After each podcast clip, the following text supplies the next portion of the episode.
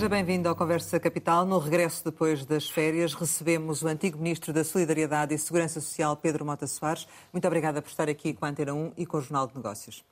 Como sempre acontece, começo por lhe perguntar o que é para si neste momento capital em Portugal. Antes de mais, muito obrigado pelo convite, eh, de partilhar aqui algumas ideias convosco. Eu lembro quando eu era miúdo, nos anos 80, dizia-se que o dinheiro ou se gasta, ou se investe, ou se perde. E neste momento, ter o dinheiro parado é ter o dinheiro a perder. Também não parece que seja grande tempo de gastar e, portanto, se calhar o melhor é investirmos e a forrar para nos prepararmos para dias difíceis e um ciclo económico difícil que já estamos a viver e que eu acho que ainda se vai prolongar durante algum tempo. Vamos, eh, enfim, pormenorizar alguns dos aspectos que se relacionam com isso que acabou de dizer. Eh, um deles tem a ver com a resposta que o Governo deu à inflação recentemente, no pacote que apresentou. Pode-se considerar que realmente é um pacote anti-inflação ou nem por isso? Não é um pacote anti-inflação, é um pacote anti-efeitos da inflação. Aliás, muitas vezes o problema de pacotes de medidas eh, que despejam dinheiro em cima das pessoas é eles próprios poderem ter um potencial de aumento da inflação e por isso mesmo prefiro sempre medidas que, do ponto de vista fiscal, façam desagravamento eh, fiscal, porque não têm essa pressão também sobre eh, a inflação. Este pacote português é um pacote que surgiu mais tarde que outros ao nível europeu eu sinceramente esperava aqui um bocadinho mais de rasgo, se calhar, porque, até porque outros países já estiveram a fazer um conjunto de, de medidas. Não comparo, não comparo com as medidas alemãs, porque estamos a falar de economias que são diferentes, mas, por exemplo, quando nós olhamos para, para o que aconteceu na economia grega, as medidas de apoio na Grécia foram de cerca de 8 mil milhões de, de euros e em Portugal na verdade, este pacote de medidas é um pacote de 1,4 mil milhões de euros, uma vez que mil milhões de euros é uma, um pagamento de uma pensão que já estava prevista, é antecipada de 2023 para 2022, mas não é dada nesse sentido em 2023. E, portanto, estamos a falar aqui de um pacote de medidas que é, acima de tudo, um pacote com algumas medidas diretas para os contribuintes. Estamos a falar aqui de contribuintes até 2.700 eh, euros por mês brutos, que vão receber aqui uma ajuda de 125 euros. E não deixo de deixar uma, uma, um aspecto que é um aspecto curioso, que é perceber que quem em Portugal ganha 2.700 euros brutos entrega uma parte muito significativa desse dinheiro ao Estado em impostos, quase 30%, mas depois, do ponto de vista dos apoios, o Governo considera que é alguém que já merece um apoio. Estamos a falar de qualquer coisa como cerca de dois salários médios eh, eh, em Portugal. Portanto, por isso mesmo, eh, acho que estas medidas, nesse sentido, teriam sido preferíveis de serem feitas do ponto de vista do desagravamento fiscal e a medida que sabemos que foi anunciada do ponto de vista do desagravamento fiscal terá um impacto muito diminuto, que é aquela medida de descer o IVA na parte que era 13% para 6%. Nenhuma empresa vai beneficiar dessa medida e mesmo do ponto de vista das famílias, as contas já foram feitas, estamos a falar de reduções mensais na casa de, de, de um euro. E, portanto, relativamente ao gás. Será, eh, será eh, relativamente à eletricidade, relativamente ao IVA da, da, da eletricidade, Exato. a medida de poder passar de um mercado livre para o mercado regulado é outra. Essa não tem impacto também do ponto de vista da receita eh, fiscal. Agora, o que é verdade é que, se eu comparar tentando ser aqui o mais fidedigno, a receita fiscal que estava prevista no Orçamento de Estado que foi entregue em outubro e a receita fiscal que já se está a realizar, eu percebo que o Estado vai ter um encaixe provavelmente na casa dos 5 mil milhões de euros, superior ao que previa no final do ano, eh, do ano passado. E é importante perceber como é que se quer alocar também essa, essa verba. Acho que é importante que uma parte dessa verba continue a servir para diminuir o serviço da dívida. Nós já percebemos que as taxas de juros estão a mudar e isso causa um problema à economia portuguesa, mas acho que há uma parte também que deve ser dirigida a apoiar empresas que estão a atravessar um, um momento muito difícil, a apoiar o setor social. Até hoje nós não vimos nenhuma medida específica para o setor social. Mas ainda relativamente a esta questão muito em concreto de optar por dar um valor extraordinário, único, às pessoas, com os tais rendimentos brutos até de 2.700 euros, que impacto é que esta medida na prática tem? Ou seja, eh, para, para efeitos da inflação, eh, é uma opção ou, ou não era uma opção? Eu percebo que eh, se tente dar um apoio às famílias, quando todos nós temos essa noção, se formos ao supermercado, percebemos que os preços estão a subir. Eh, eh, todos nós percebemos. Mas ele não corresponde a nada, quer dizer, ou seja, acabar, eh, as pessoas gastam aquele dinheiro, não voltam a ter valor igual e a inflação vai continuar no mês seguinte, não é? Vai continuar no mês seguinte. A lógica é Todos nós esperamos que a inflação não se mantenha neste nível ao longo do, de muito tempo. Eu, eu, sou daqueles que já disse que, olhando para estas medidas, se esta pressão inflacionista se mantiver, o que vai acontecer é o Governo, daqui a algum tempo, ter de apresentar um novo pacote de, de, de medidas, até porque elas são diminutas eh, quando nós olhamos para o que é até outros pacotes similares. Eu acho que era preferível, nomeadamente para essas famílias, tentar transformar esse apoio numa redução do IRS. Acho que era muito importante que o Governo pudesse fazer isso, como, por exemplo, era fundamental que o Governo fizesse já este ano algo que é muito importante, que é atualizar os escalões do IRS ao valor da inflação. Porque senão o que vai acontecer é que pessoas que ao longo deste ano já foram ter alguns aumentos, porque a economia também vai eh, acompanhando o que está a acontecer, as empresas estão a acompanhar também o que está a acontecer, houve aumentos salariais ao longo deste ano e, se não houver uma atualização dos escalões do IRS, o que vai acontecer a estas famílias é que vão entregar ao Estado muito mais do que era suposto, do que seria normal, porque ainda não houve atualização dos escalões para este ano e também a mesma coisa para o ano de 2023. Esta medida é absolutamente essencial, porque senão, no final do dia, o Estado vai arrecadar muito mais em IRS do que estava a prever, retirando este rendimento às famílias. Eu acho que seria preferível medidas como estas serem transformadas no que é possível em eh, descidas de, de IRS, descidas de, de, de, impostos, dão rendimento na mesma às famílias. O Estado, neste momento, tem margem para poder acumular eh, medidas com impacto fiscal, porque a receita fiscal está a subir e está a subir de uma forma muito extraordinária e, por isso mesmo, acho que era preferível fazê-las por aí, até porque estas medidas depois não têm este impacto também sobre a própria eh, inflação, sobre o próprio processo eh, eh inflacionista. Admito que, para famílias com rendimentos mais diminutos, a questão tenha de ser diferente. Outra matéria que me parece que falha um bocadinho neste, neste, neste conjunto de medidas é que as medidas não são dirigidas a quem efetivamente mais precisa em Portugal. Eu não ponho em causa que uma família com rendimentos, mesmo rendimentos brutos, até 2.700 eh, euros, que sabemos que depois do ponto de vista do rendimento líquido é muito menor, estará, estará a viver com dificuldades. Mas as famílias que têm menos recursos têm ainda mais dificuldades. E eu achava preferível ter medidas mais direcionadas para apoiar essas famílias. Por exemplo, isentar eh, de IVA os bens essenciais alimentares é um apoio muito grande a essas famílias. É verdade que, eh, se eu isentar coisas como o pão, como o leite... Mas de, isentar de... só para essas famílias de fracos recursos ou para Isso todos? Eh, terá de ser para todos. Agora, no, no, nos gastos mensais de uma família, com fracos recursos, esta dimensão dos bens essenciais ocupa uma parte muito maior do que outras famílias. E, portanto, eh, será sempre também, como é óbvio, medidas, uma medida temporária. está muito maior do que os tais está... 9% do cabaz, não é? Se nós olharmos, isso é preocupante em Portugal, a inflação, retirando, por exemplo, a energia, está mais elevada que a média europeia, nomeadamente também no, no cabaz alimentar, e isso tem um grande impacto sobre as famílias eh, mais pobres, eh, mais desfavorecidas da sociedade portuguesa. Acho que também este, estas medidas deviam ser mais dirigidas para aqueles que menos têm e que estão a sofrer mais com o impacto da inflação. Eh, relativamente à questão da inflação, tem-se falado muito da necessidade também de aumentar salários como forma de compensar a inflação. Faz sentido esse aumento de salários uh, acompanhar a, a inflação ou parcialmente a inflação? Faz sentido fazê-lo ou não? Faz todo o sentido que os trabalhadores não percam poder de compra. e Eu acho que, do ponto de vista dos empregadores, há muito essa sensibilidade. E por isso mesmo é fundamental o próximo acordo relativamente à política eh, salarial, um acordo de rendimentos que vai ter de ser alcançado em concertação social. Uma das críticas que eu tenho vindo a fazer a estas medidas é que eh, a concertação social tem sido muito arredada eh, das medidas que o Governo tem vindo a apresentar. Eu acho que é muito importante, em tempos que são tempos difíceis, eu percebo que o Governo não preparou muito os portugueses para, para um tempo que é um tempo uh, difícil, chamar os parceiros sociais, envolver os parceiros sociais.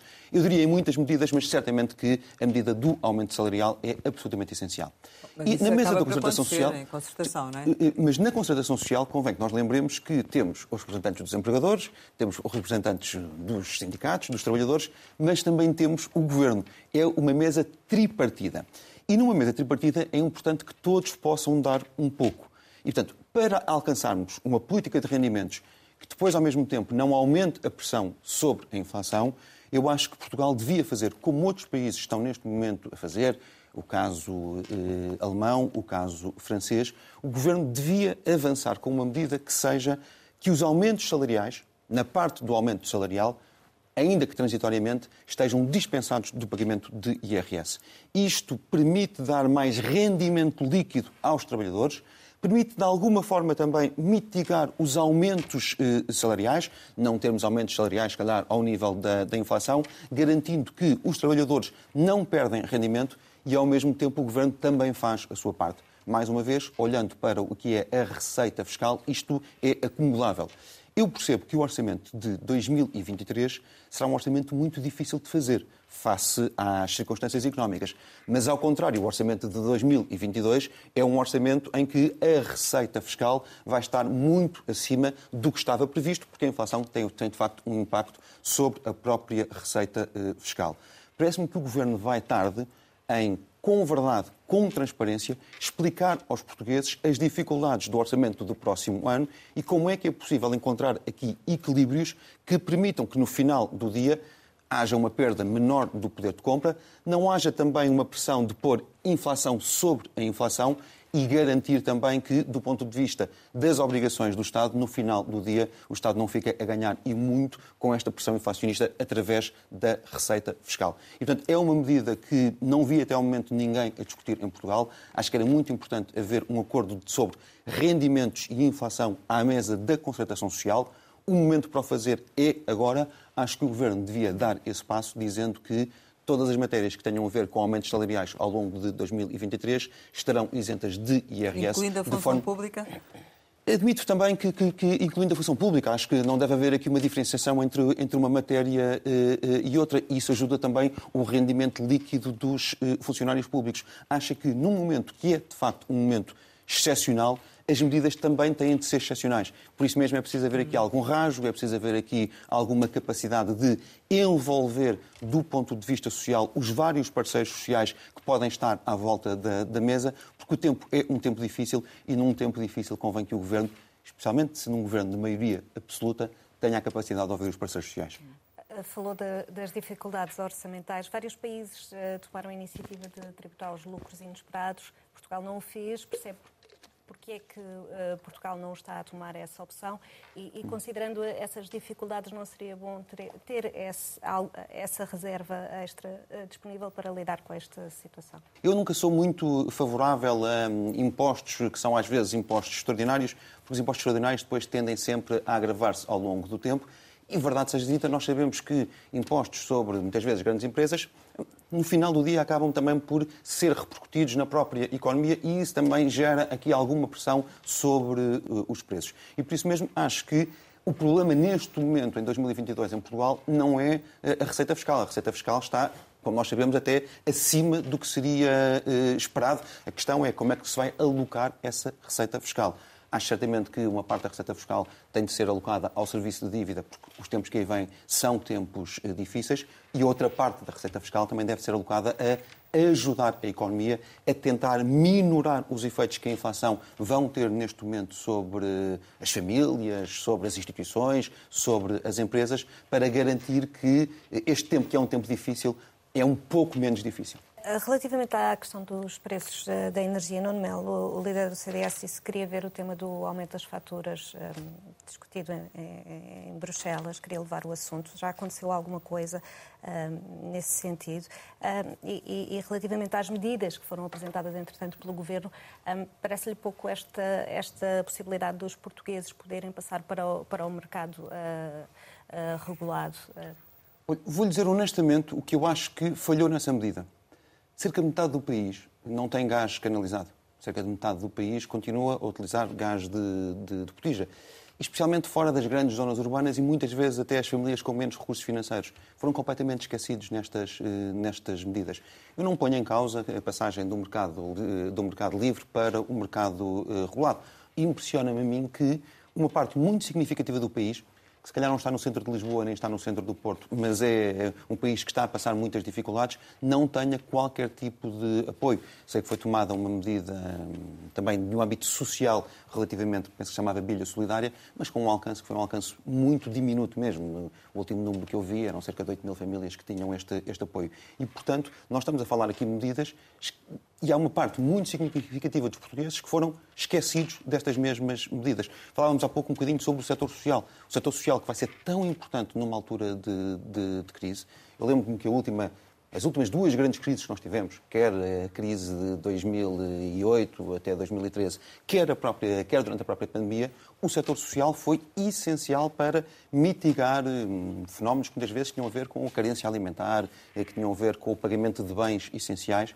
Acho que era muito importante também chamar o setor social, perceber o impacto que a inflação está a ter sobre o setor eh, social, eh, misericórdias, IPSS, mobilidades, perceber como é que se pode ajudar mais estas instituições, porque com isto o Governo o que está a fazer é ajudar os portugueses que são servidos por estas mesmas instituições.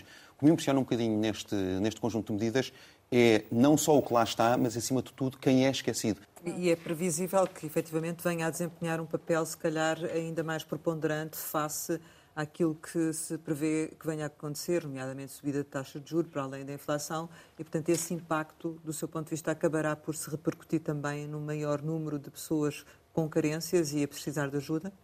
Eh, temo que sim.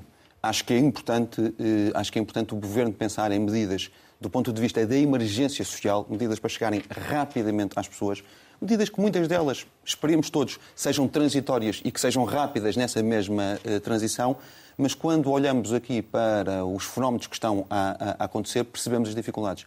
É importante que se perceba que a inflação é provavelmente o, uh, o que mais prejudica, é, é, o fenómeno económico que mais prejudica as famílias de fracos recursos. É um corte efetivo no seu rendimento que as famílias não conseguem compensar de outra forma. E, portanto, claro que a inflação impacta sobre todos, mas impacta muito especialmente sobre as famílias mais carenciadas, sobre as famílias com menos recursos financeiros. Relativamente à questão que a Maria tinha colocado da, de, dos preços da energia e do facto de Mel ter dito que queria que Bruxelas fiscalizasse o aumento das faturas de eletricidade em Portugal, o CDS-PP já fez alguma coisa em Bruxelas neste sentido? Tenho a noção que sim, tenho a noção que o Nuno Melo já dirigiu um conjunto de questões à própria Comissão Europeia. É importante também percebermos isso. Portugal faz parte de um mercado que é um mercado, no caso até um mercado ibérico, mas é um mercado que, faz, que, que está dentro do quadro da União Europeia. Nós somos, continuamos a ser, infelizmente, muito uma ilha energética conjuntamente com, com Espanha, mas a União Europeia tem certamente aqui um conjunto de obrigações. Portugal está a ser solidário também com a União Europeia e bem no processo de redução de consumos, nomeadamente de gás que vem eh, da, da, da, Rússia. É importante também que, do ponto de vista das entidades de fiscalização, se fiscalize para garantir que não há nestes mesmos fenómenos qualquer tipo de, eh, eh, de sobrecarga sobre as famílias portuguesas, porque infelizmente já todos nós estamos mesmo muito sobrecarregados na matéria dos preços. Relativamente às pensões, o Governo optou por dividir os aumentos em duas tranches o valor extraordinário em outubro e os aumentos de 4% a partir de janeiro. Ah, como é que qualifica esta decisão? Já se pode falar da sustentabilidade da segurança social? Se reparar, ao longo dos últimos anos, quando foram feitos aumentos extraordinários, acima até do que estava previsto na lei do IAS, na lei que, que tem a, a atualização das, eh, das pensões, o que o Governo disse sempre é que não havia nenhuma questão relativamente à sustentabilidade da segurança social, porque desde que nós tivéssemos os níveis de emprego a subir, eh, que havia sustentabilidade na segurança social. Felizmente que desde 2013 eh, que os níveis de emprego têm vindo a subir, o desemprego a cair e os níveis de emprego a subir, isso é, uma, é um bom indicador até para esta crise que nós estamos neste momento a, a, a viver. Mas eu lembro-me que ainda há muito pouco tempo atrás, quando houve aumento extraordinário para este ano das pensões, nos disseram sempre que não havia nenhuma questão com a sustentabilidade da segurança uh, social. Ainda há cerca de um mês, o Primeiro-Ministro, numa entrevista que deu, disse que iria manter a lei da atualização das, eh, das pensões e que o aumento no próximo ano seria um aumento eh, histórico. De repente, num mês, o discurso virou e a grande questão já passou a ser a questão da sustentabilidade da segurança social. Também dizia eu, que a inflação era temporária, não é? Talvez eu, para mim, as contas fossem essas. Eu, eu, para mim, eh, eu, para mim, estou muito à vontade porque, ao longo dos últimos anos, as críticas que eu fiz foi exatamente não ter havido reformas no sistema da segurança social que permitissem dar mais sustentabilidade ao nosso sistema. O pior inimigo do Estado Social é o imobilismo. Se eu não quiser fazer reformas no Estado Social, eu estarei a colocar muita pressão sobre o Estado eh, Social no futuro. E parece-me que, nesse sentido, estes últimos anos foram anos em que eh, não houve a capacidade de introduzir alterações dentro do sistema de segurança eh, social. E isso levou a uma medida que eu confesso que me preocupa neste sentido. O que a lei estabeleceu desde 2006 é um princípio com o qual eu concordo. É, a atualização das pensões, o aumento das pensões, deve estar ligado a dois fatores. Crescimento da nossa economia, o aumento do, do PIB e o, o, a inflação, isso que, que impacta sobre o poder de compra. Se eu olhar ao longo dos últimos anos, esta lei nunca foi verdadeiramente eh, aplicada por um motivo ou por outro motivo, nunca foi verdadeiramente aplicada. Em 2010, ainda com o governo de José Sócrates, foi suspensa porque as condições financeiras do país não permitiam a atualização das pensões. Depois foi inscrita também por esse governo num memorando com a Troika dizendo que não haveria atualização das, das pensões. E depois, a partir de 2016, acabou por ser suspensa no sentido em que houve um conjunto de atualizações extraordinárias mais e houve corte de mais, também mais, mais arbitrárias. CDS-PP. O primeiro corte de pensões que aconteceu em Portugal eh, foi feito por um governo do Partido Socialista. É importante que, que o lembremos em corte de pensões. O primeiro corte de pensões, a contribuição de, de, de solidariedade eh, foi feita ainda por um governo do Partido Socialista em 2010 para o ano de 2011. A grande, grande vantagem desta lei, que foi elogiada por toda a gente, é que desliga a atualização de pensões do ciclo político, deixa de poder utilizar a atualização de pensões para tentar influenciar eleições ou para tentar, sei lá, fazer uma negociação de um orçamento de Estado e liga a atualização de pensões ao ciclo económico. E isto faz todo o sentido fico preocupado de perceber que o Governo já veio dizer que vai mudar. Em 2023 não vai aplicar a lei, mas para 2024 vai mudar também os pressupostos da, da lei. E fico preocupado com isso, porque, de facto, eh, o que é que aconteceria? Não temos aumentos em 24, não temos aumentos em 25 e depois em 26 que temos eleições, temos de novo aumentos. Acho que é muito importante dar uma regra de previsibilidade à atualização das pensões. É importante para os próprios pensionistas saberem com o que é que contam. Acho que essa regra tem de estar ligada ao ciclo económico, à atualização da economia, à atualização da, eh, da, da inflação e desligada de ciclos políticos. Mas não podem os pensionistas dizer que rejeitam esta antecipação extraordinária? É assim, eu percebo que um pensionista, com esta atualização, que não é uma atualização extraordinária, é a atualização que estava prevista na lei. Sim, um pagamento é, é, antecipado. Com este assim. pagamento antecipado, eu percebo que um pensionista, a partir de 2024, vai perder dinheiro. Porque aí sim é a primeira vez que se transforma um aumento de pensão numa espécie de subsídio que é entregue uma única vez ao pensionista e que não fica a, a contar para o valor base da sua pensão. O pensionista Isso... é esse que estava à espera de ter esse valor no próximo ano e não este Isso... ano. Eu acho que o Governo tem de ter muita cautela na forma como vai fazer esta medida. Porque, repare, esta medida pode ser uma medida que prejudica muito alguns pensionistas. Vou-lhe dar um pequeno eh, exemplo. Se houver um recebimento de metade da pensão este ano e não no próximo ano, vai haver pensionistas que podem subir de escalão de IRS. Subindo de escalão, vão pagar mais naquela parte e, portanto, vão perder rendimento face àquilo que teriam eh, direito. Mais uma vez, se o Governo não atualizar os escalões de IRS já este ano... que não faria isso. Sim. Eh, não, o que o Governo disse foi algo diferente. O que o Governo disse é que, na entrega em outubro, vai ter uma tributação separada da tributação na retenção na fonte do mês de, de outubro. Mas que esta verba, este, é, é, este subsídio, estará sujeito a impostos. Enquanto que os outros não estão sujeitos a impostos, este está sujeito a impostos. E, portanto, se o Governo, por um lado, não atualizar os escalões do IRS, as pessoas podem pagar mais, mas, por outro lado, não disser claramente que esta, verba tem de ser contada em 2023, esta verba tem uma dispensa de IRS, vai haver casos de pessoas que sobem no escalão do IRS e vão pagar mais. E, portanto, nesse sentido, também podem perder por esta mesma forma. E, portanto, é muito importante que esta medida, quando estiver a ser desenhada, seja desenhada se calhar ouvindo também os parceiros sociais, que dirão certamente a mesma coisa ao, uh, ao Governo, para garantir que ninguém é mais prejudicado do que vai ser, mas já vão ser prejudicados. Agora, há um ponto que me parece muito importante. Ao contrário de outros grupos, os pensionistas não vão ter nenhum apoio adicional. que os pensionistas vão receber já é o que receberiam do ponto de vista legal. Ao contrário de famílias que vão receber um cheque de 125 euros, de famílias que, vão, que têm filhos que vão receber um cheque de 50 euros. Aliás, uma medida que ainda por cima, na, na casa do cheque de 50, 50 euros, é universal, não tem sequer condição de recursos. Mais uma vez, eu prefiro que nestas matérias, nestes apoios, haja condição de recursos para se poder dar mais a quem precisa efetivamente e não dar a quem, a quem tem mais recursos e não precisa de 50 ter euros. também os pensionistas desse, desse apoio? Uh, uh, acho que os pensionistas que têm pensões mais baixas deviam ter tido algum apoio adicional.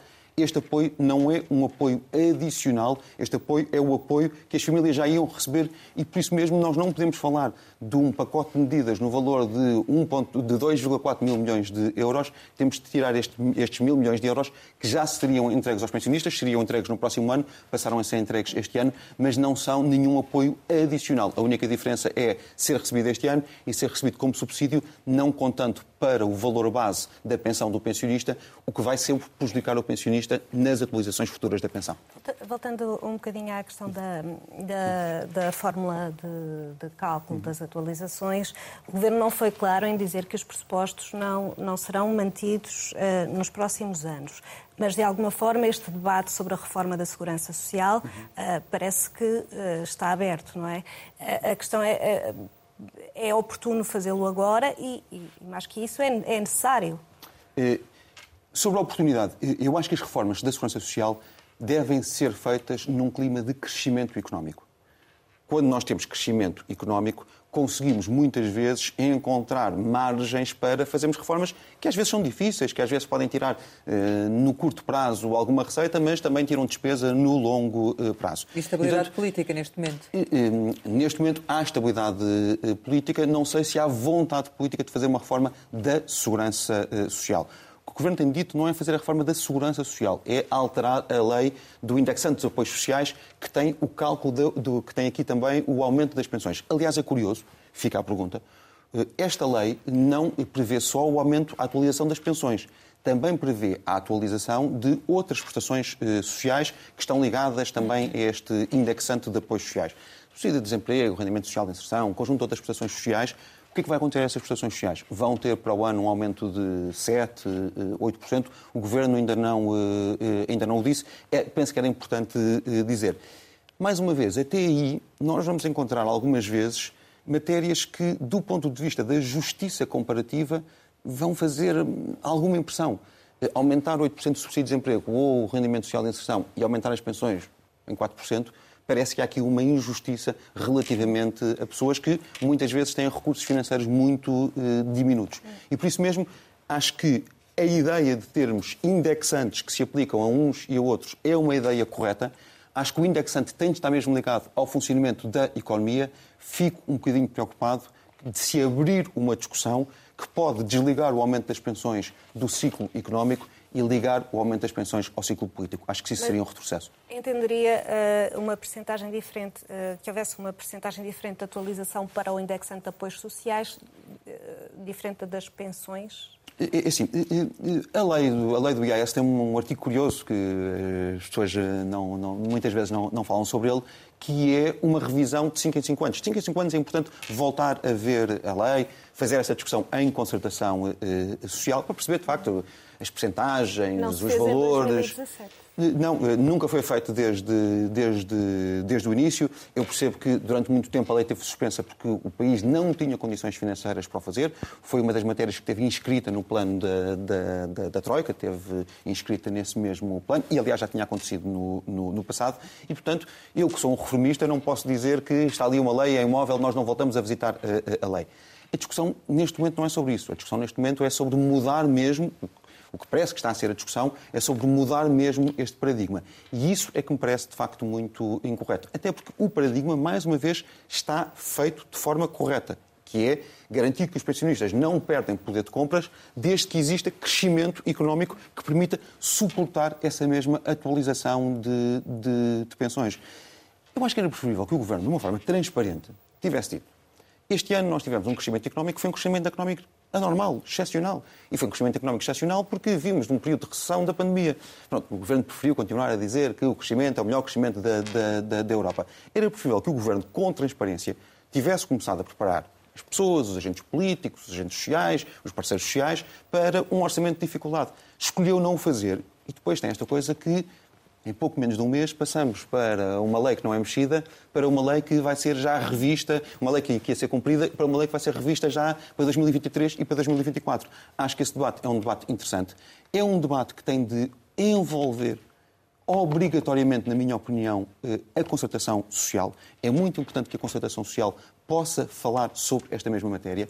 Mais uma vez, parece-me que estas medidas que foram feitas, e muito especialmente esta medida sobre as pensões, devia ter tido maior debate do ponto de vista social, certamente até do ponto de vista político. Eh, não sei se ela vai ser debatida no Parlamento, acho que era importante poder haver algum debate também parlamentar em torno desta matéria, mas certamente que no quadro da concertação social ela deve ser, eh, deve ser eh, discutida. Mas então é claro para si que a lei tem que ser alterada e os critérios têm que ser alterados? Não, eu acho que os critérios estão bem, podemos sempre revisitar a lei, os critérios estão bem, preocupa-me alterar a atualização, de, retirar, desligar a atualização das pensões do ciclo eh, eh, económico, do crescimento da economia e da inflação. Então qual é a alternativa? O que é que, o que, é que defende? O, o, que eu acho que, que, que, devia acontecer, a reforma que nós temos de fazer na Segurança Social não é a reforma da forma de atualização das pensões. São um conjunto de outras uh, reformas. Mas eu já acho, está agora em cima da mesa, é, não é? Mas eu, o, o, que eu acho, o que eu acho mesmo é que a sustentabilidade da Segurança Social não passa só por esta matéria e até passará menos por esta, uh, por esta matéria.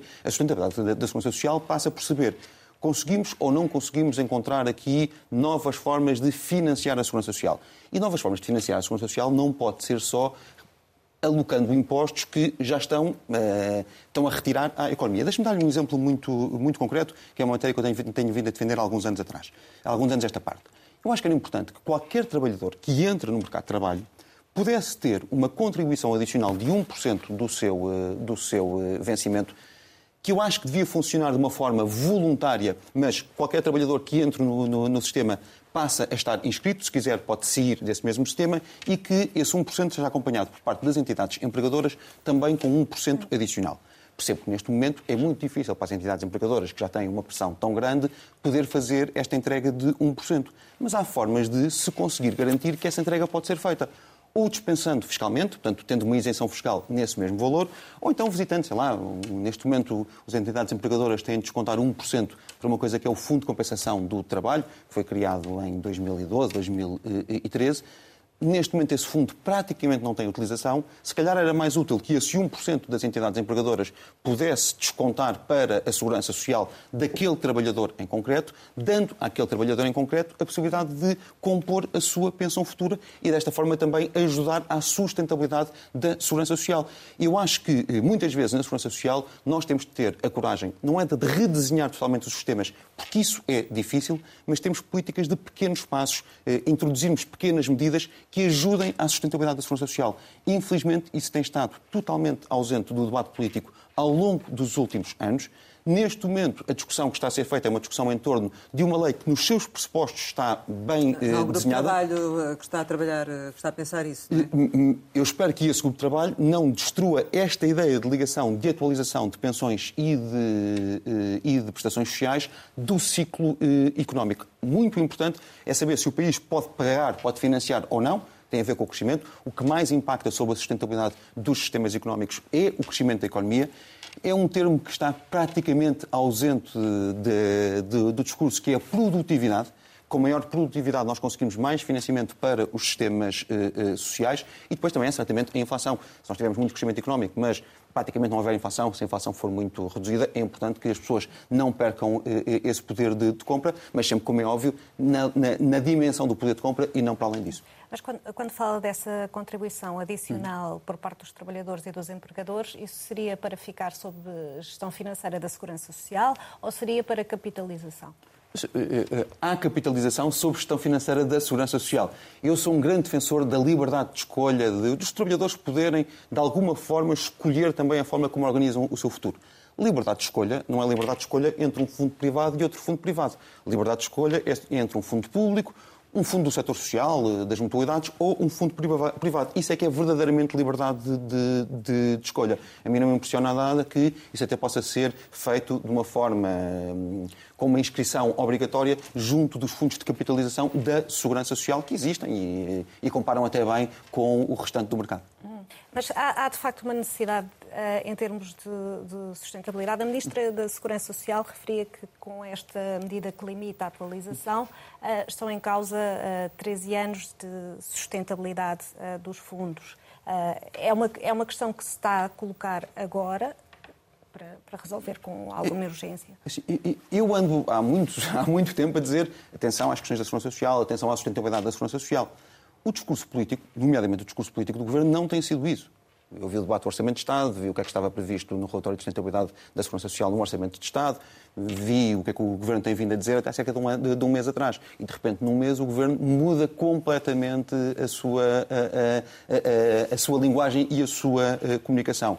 Eu acho que nós temos de falar com muita transparência às pessoas sobre estas matérias, se quisermos depois ter a coragem de tomar uh, medidas. Agora, isso implica um discurso transparente e implica um discurso com, com verdade às pessoas eu acho muito difícil que se ande durante seis anos a dizer não há nenhum problema com a sustentabilidade da segurança social, enquanto nós tivermos mais trabalhadores na segurança social, há sustentabilidade na segurança social. O discurso este ano era que a segurança social ia apresentar até um saldo positivo, isso era, isso era muito bom. Claro que é muito bom. A questão com os sistemas sociais é que nós não podemos olhar para os sistemas sociais ano a ano ou dia a dia. Temos de olhar para os sistemas sociais com, com a sua evolução uh, uh, futura. E por isso mesmo, mais uma vez, não teríamos esta questão se tivéssemos tido a oportunidade de introduzir reformas ao longo destes últimos anos. Estamos a fazer este debate agora e estamos a fazer este debate num momento que é um momento mais difícil para o fazer, porque as medidas serão sempre medidas mais gravosas, serão sempre medidas que têm um impacto superior sobre as pessoas e, neste caso, também superior sobre os pensionistas. Eu nunca, mais uma vez, sendo um reformista, acho que quando o debate está aberto é, é, é importante que se faça esse debate. Espero que o debate não fique só na questão da lei do indexante dos apoios sociais e espero, acima de tudo, que a alteração a essa lei não lhe tire critérios objetivos de atualização para lhe dar critérios subjetivos que não serão certamente positivos. Concorda que era preciso ter aqui alguma intervenção e que as pensões não podiam aumentar ao nível da inflação, é isso? Acho que se a lei tivesse sido sempre cumprida ao longo destes anos, não haveria uma questão e os pensionistas não perderiam poder de questão, compra. Há uma questão agora, quem criou esta questão foi o Governo. A forma de a resolver não deve ser imposta aos parceiros sociais, deve ser negociada com os parceiros sociais, com abertura à introdução de outras medidas. Acho que a dimensão fiscal aqui é uma dimensão importante. É muito importante que, também desse ponto de vista, que se garanta que não há uma perda de poder de compra, porque repara uma coisa, é verdade que os pensionistas vão receber este ano mais meia pensão. É verdade. Mas não se podia o, o problema é, no próximo ano, no próximo ano, se a inflação continuar cá durante um período, os pensionistas vão perder, perder vão, vão perder esse poder de, de, compra. Nós estamos a antecipar um aumento para num momento difícil, lhes dar aqui algum rendimento, retirando esse rendimento ao longo do próximo ano. E, portanto, se continuarmos com esta pressão, o Governo até terá, eventualmente, de ser chamado a fazer uma atualização extraordinária das pensões para compensar. E, portanto, nesse sentido, acho que era preferível chamar as pessoas, o Governo teve tempo para isso. O pacote em Portugal é um pacote que é até é mais tardio face a outros pacotes. Escolheu não o fazer. Acho que o faz de uma forma que é uma forma errada. Eu teria preferido manter a aplicação da, da, da, da lei na sua totalidade. Agora, eh, isto também, de certo modo, pode abrir aqui uma caixa de Pandora relativamente aos aumentos que estão indexados ao, ao IAS. Eh, já, já falou há pouco também sobre, sobre isso. Do seu ponto de vista, que cautelas é que devem ser aqui consideradas né, relativamente a esta matéria? A lei do IAS tem, tem, dois impactos. Tem um impacto de atualização de pensões e prestações sociais e depois tem um impacto de muitas, muitas outras prestações, muitas outras prestações financeiras, muitos outros pagamentos que estão indexados. Sei lá, o caso mais típico que nós falamos sempre é o caso das, das, das propinas, por exemplo. Acho que é muito importante que o Governo possa olhar, de facto, aqui para todos os pontos e perceber onde é que tem de fazer alguma intervenção. Vou-lhe dar, não gosto de ser só crítico. Acho que a medida de não termos um aumento do, do, dos transportes eh, públicos, eh, do passe eh, ao longo do próximo ano, é uma medida importante como é óbvio, com a compensação das empresas, isto terá de ser assim, é uma medida importante até porque nos permite também ter formas mais inteligentes de, de, de mobilidade. Mais uma vez, sei que no interior do país, onde vive muita gente, essa medida terá um impacto muito diminuto, porque a rede de transportes públicos não, eh, não existe. Olhando para a lei do IAS, há um conjunto de matérias onde é preciso ter aqui alguma capacidade de olhar para esta mesma dimensão. Acho que matéria, as matérias têm a ver com educação, é uma matéria em que é preciso olhar com essa mesma eh, capacidade. É importante que o Governo perceba também que isso tem um impacto sobre agentes económicos, sobre as universidades, que também são uh, agentes económicos, são entidades públicas, e é preciso sempre encontrar aqui uma forma também de compensar, porque também estas entidades vão ter um aumento muito grande nos seus, uh, nos seus Terá custos. que ser alterada, é isso? Não, acho que aqui há uma matéria em que pode haver algumas formas de compensação num momento que é um momento excepcional. O, IAS deve ser atualizado em 8%. Eu acho que a lei, se nós tivermos, ter uma, viemos a ter uma inflação de 7 a 8%, quem, quem, tem, quem tem aqui um conjunto de prestações do ponto de vista eh, social não deve, poder, eh, não deve perder poder de compra, porque senão vai ficar numa situação muito difícil. As pessoas hoje estão numa situação muito difícil. Se não tiverem para 2023, vão ficar, do ponto de vista social, numa situação que é mesmo extremamente eh, difícil. Repare que, ao contrário do que aconteceu noutros, noutras crises, nós não estamos habituados a ter inflação. Não é uma coisa que, esteja, que estejamos habituados a ter. Desde que Portugal entrou para a zona euro, o mandato do BCE é um mandato de conter a, a, a, a, inflação. Não estamos habituados a isso. A inflação é, do ponto de vista social, especialmente injusta e especialmente penalizadora daqueles que são os mais desprotegidos, os mais pobres da sociedade portuguesa. E por isso mesmo acho que muitos dos apoios têm de ser dirigidos de forma especial para, para estes, num momento que é um momento difícil. Estamos eh, praticamente a concluir, o tempo voa, mas queria ainda perguntar-lhe como é que, na qualidade de Presidente do Conselho Nacional do CDS-PP, como é que o CDS conta influenciar este debate uh, estruturante relativamente à segurança social e a todas estas matérias? O CDS já discutiu muitas vezes, certamente com a nova direção. Eu não faço parte da direção do, do, do CDS e, portanto, não quero estar nesse sentido a influenciar, mas o CDS tem muito histórico sobre esta matéria, já apresentou muitas vezes um, alterações estruturais ao próprio, sistema de segurança social, alterações no sentido de garantir que os atuais pensionistas não são penalizados numa alteração, que quem neste momento está eh, a construir a sua carreira contributiva e tem uma expectativa não é também prejudicado, mas que quem está a entrar dentro dos sistemas eh, sociais, dentro da segurança social, possa ter maior liberdade de escolha para organizar o seu futuro e, curiosamente, esta liberdade de escolha também responsabiliza muito as pessoas, ou responsabiliza mais as pessoas, sobre, eh, porque lhes dá a maior capacidade de perceberem que, se calhar, quando se reformarem, terão uma pensão de 40% ou de 35% do seu último eh, salário. E, portanto, o CDS tem apresentado muitas vezes essa mesma reforma tem capacidade de apresentar muitas reformas, de introduzirem mais transparência, de introduzirem mais contribuição para o próprio sistema. Tem muito histórico sobre essa matéria, certamente que não faltará este debate. Uh, sendo que eh, agora, olhando para, para o Parlamento, gostava de, de, perceber qual é a apreciação que faz do atual quadro de, de, da composição da direita e, nomeadamente, da, da, existência do novo líder do PSD, se é mais confortável para o CDS-PP estar com Montenegro do que estar com Rui Rio? Eh, eh, eu sou amigo pessoal do Luís Montenegro, trabalhei muito com, com, com o Luís Montenegro quando estive em funções e ele estava no, no, no, Parlamento. Olha, se Portugal hoje tem uma lei de bases da economia social, deve-se ao trabalho desse governo e também ao trabalho dos grupos parlamentares e, portanto, pessoalmente gosto muito do, do, do Luís Montenegro. Dito isto, eu tenho sempre um princípio. Eu falo do meu partido, não falo do, do, dos outros. Acho que cada um tem de pedalar a sua bicicleta. Acho que o CDS é um partido que é importante, estrutural para a democracia eh, portuguesa. É um partido que muitas vezes representa valores à direita e ao centro-direita com moderação, com capacidade de diálogo, com capacidade de transformação e de fazer reformas, mas que são muitas vezes reformas sustentáveis. Não é um partido que eh, gosta de andar na rua de uma forma populista a gritar, é um partido que prefere, dentro das coisas, eh, poder fazer a alteração das coisas como elas são. Eu acredito em reformas que sejam reformas pactuadas, que sejam reformas feitas com eh, discussão social, preferencialmente com consenso social, mas acima de tudo com discussão no quadro da concertação eh, social. Acho que o CDS representa muito isso e acho que Portugal precisa e vai precisar no futuro muito disso. As eleições regionais na Madeira serão uma prova de fogo para o partido? É, é nas eleições que os partidos se, se, se, se provam. Certamente que, que, serão. O CDS está a fazer um trabalho, penso que notável, do ponto de vista até do poder executivo na, na Madeira. É a primeira vez que o CDS tem poder executivo, está representado no executivo da, da Madeira. Tem vindo a fazer um trabalho eh, notável. Acho que os eleitores madeirenses vão reconhecer isso, mas essa matéria é uma matéria que cabe aos eleitores madeirenses. Chegamos ao final e que habitualmente costumamos lançar algumas palavras para uma resposta rápida. A primeira é 1974. Foi o meu ano Scooter. Com o preço da gasolina é essencial. Apritel. É um grande desafio que estou a gostar muito. António Costa. É o primeiro-ministro de Portugal e o primeiro-ministro de Portugal é o primeiro-ministro de todos os portugueses, incluindo ele próprio. Francisco Rodrigues dos Santos. É um amigo que não vejo há muito tempo. TAP. Cara. Eutanásia. Não. Corrupção. A combater. Pedofilia. A combater. Papa. Uma referência. Isabel II. Uma grande referência também neste dia em que soubemos que perdemos a Isabel II, que é um bocadinho o fim do, de uma era. Ainda bem que me perguntou antes sobre o Papa, porque algumas referências vão, outras ficam. Terceira idade. É algo que a sociedade portuguesa tem de saber valorizar e que hoje não dá o valor que tem, o valor que tem pela construção que fez do estado de bem-estar que nós hoje estamos a usufruir. Serviço Nacional de Saúde. A manter. Família. Da, a prioridade das nossas vidas. Ambição. Ser feliz. Portugal. O meu país, hoje, agora e sempre.